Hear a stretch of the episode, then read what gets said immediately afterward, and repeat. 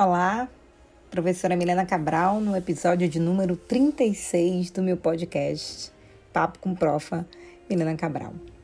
Para quem já me segue nas redes sociais, sabe que eu sempre falo de saúde, mas também me arrisco a falar de comportamento e carreira, e sempre dando exemplos do que acontece na minha vida profissional e vida pessoal também. Sempre acho que a gente tem algo a agregar que pode ajudar a vida de alguém.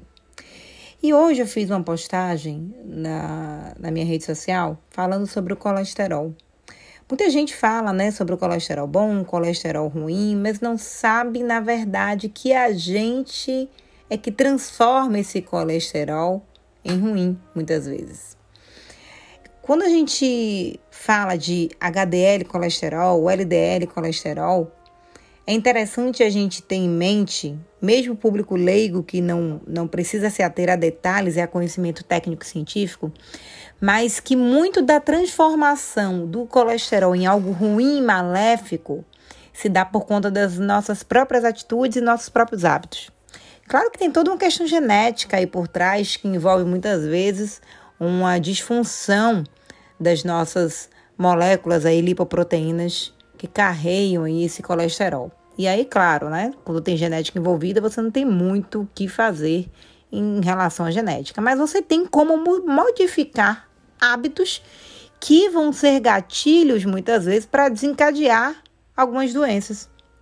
A gente sabe que no Brasil e no mundo inteiro, as pessoas morrem muito mais de doenças cardiovasculares do que qualquer outra coisa. Isso é dito em todo tipo de, de noticiário e a gente já sabe disso faz bastante tempo.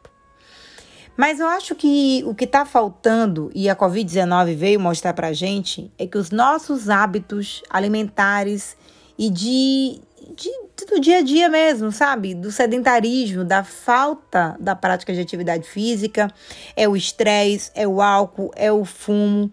Tudo isso vem a danificar as nossas moléculas de colesterol. E muitas vezes elas estão ali fazendo o seu trabalho de forma correta, mas a gente coloca tanta coisa ruim dentro do nosso organismo que a gente modifica aquele colesterol. Gente, eu vou dizer uma coisa para vocês, como da área da imunologia, tenho 14 anos trabalhando nessa área, com doutorado em imunologia, e lhe digo: as nossas respostas imunológicas estão aqui para nos ajudar. Mas a gente sabe que em demasia elas também vão nos prejudicar. Quantas doenças autoimunes surgem a partir de uma resposta inflamatória que não cessa, que fica ali cronicamente atuando? Gente, na vida tudo é equilíbrio. Nem de mais, nem de menos. Até sua, sua imunidade, se for de mais ou de menos, vai te prejudicar de alguma forma. E no caso do colesterol é assim. Hoje, a gente já sabe, talvez na minha época do início de faculdade eu não sabia disso, mas a gente sempre falava dos radicais livres e da oxidação do colesterol, desse LDL colesterol. E a gente sabe que hoje, além da oxidação do LDL colesterol, a gente tem um outro fenômeno que é a glicação.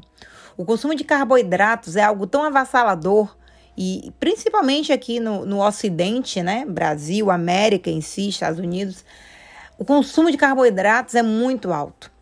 E esse carboidrato, esse açúcar em excesso, ele vai favorecer a formação do que nós chamamos de produto de glicação. Essa molécula glicada, ela também vai sofrer uma alteração da sua estrutura, sua composição normal. E isso passa a ser estranho para o seu sistema, para o seu organismo. Então, as nossas respostas imunológicas passam a desconhecer aquela molécula que foi então modificada, que sofreu um processo de, de ligação ali a um açúcar, um carboidrato, ou a, a uma oxidação por conta de espécies reativas de oxigênio, que nós chamamos de radicais livres. E no momento que essa biomolécula ela se torna estranha e diferente, o nosso sistema imune ataca. Óbvio, inocentemente ele vai atacar, porque ele acha que está fazendo certo. É algo estranho que o seu corpo produziu. Então a gente tem que atacar. E aí você lança logo a sua imunidade inata ali, várias células imunológicas, vai, monócitos, neutrófilos e uma série de, de moléculas inflamatórias vão ser secretadas naquele momento e você vai formando ali uma inflamação que vai durando e durando e durando e passa meses e passa anos, aquilo se arrastando e sendo formado silenciosamente e sorrateiramente na parede dos vasos que percorrem aí o seu corpo. Quando a gente menos se dá conta, a gente está doente, a gente está com formações de varizes, com formação de microtrombos e às vezes acaba infartando, tendo um AVC. A gente volta à vida, às vezes não volta, acaba indo a óbito, às vezes gera algumas sequelas. E a gente acaba não levando uma vida tão boa como poderia ser. Eu estava falando hoje mais cedo com o meu, meu esposo, e foi por isso que me motivou a fazer a postagem, a gravar o podcast, porque a gente é tão imediatista, a gente pensa tanto na vida agora como se ela fosse acabar amanhã. Então a gente tem que viver o hoje na pressa de consumir tudo, aproveitar tudo, viver tudo, como se a vida fosse acabar amanhã.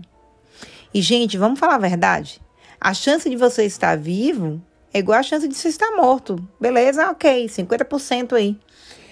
Mas vamos, vamos mais a fundo. A chance de você morrer se você tem uma vida, é, no mínimo normal, uma, saudável, quais as chances de fato disso acontecer? Claro, podem ter outras situações, como um acidente, coisas que a gente não imagine. Mas a gente pode ajudar a melhorar a nossa qualidade de vida. A gente pode sim melhorar, estender essa longevidade que tanto se fala, para que a gente envelheça com mais, mais saúde, que a gente envelheça podendo andar só, levantar e sentar só. Você já parou para imaginar você com 80 anos não podendo se limpar sozinho no banheiro? Você já parou para fazer essa reflexão? Como é que você gostaria de estar aos 80 anos?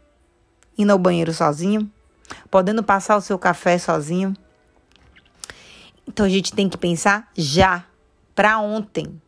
A gente tem que começar a mudança agora para melhorar o que a gente põe para dentro, para a gente diminuir essa alimentação ruim. Ah, mas é prática, Milena, é tão prático a gente comprar um produto já na caixinha, um produto já industrializado.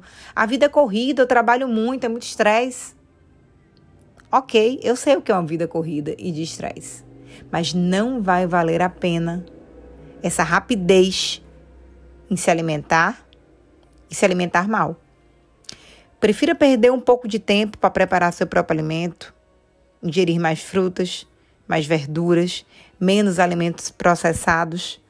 Isso vai fazer um bem enorme, você vai ganhar anos e anos de vida.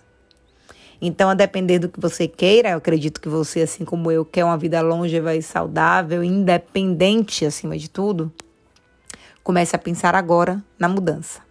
Mude seus hábitos alimentares, mude seus hábitos de vida. O sedentarismo aumenta, sim, o risco de desenvolvimento de doenças cardiovasculares. Você aumenta a resistência à insulina se você é sedentário.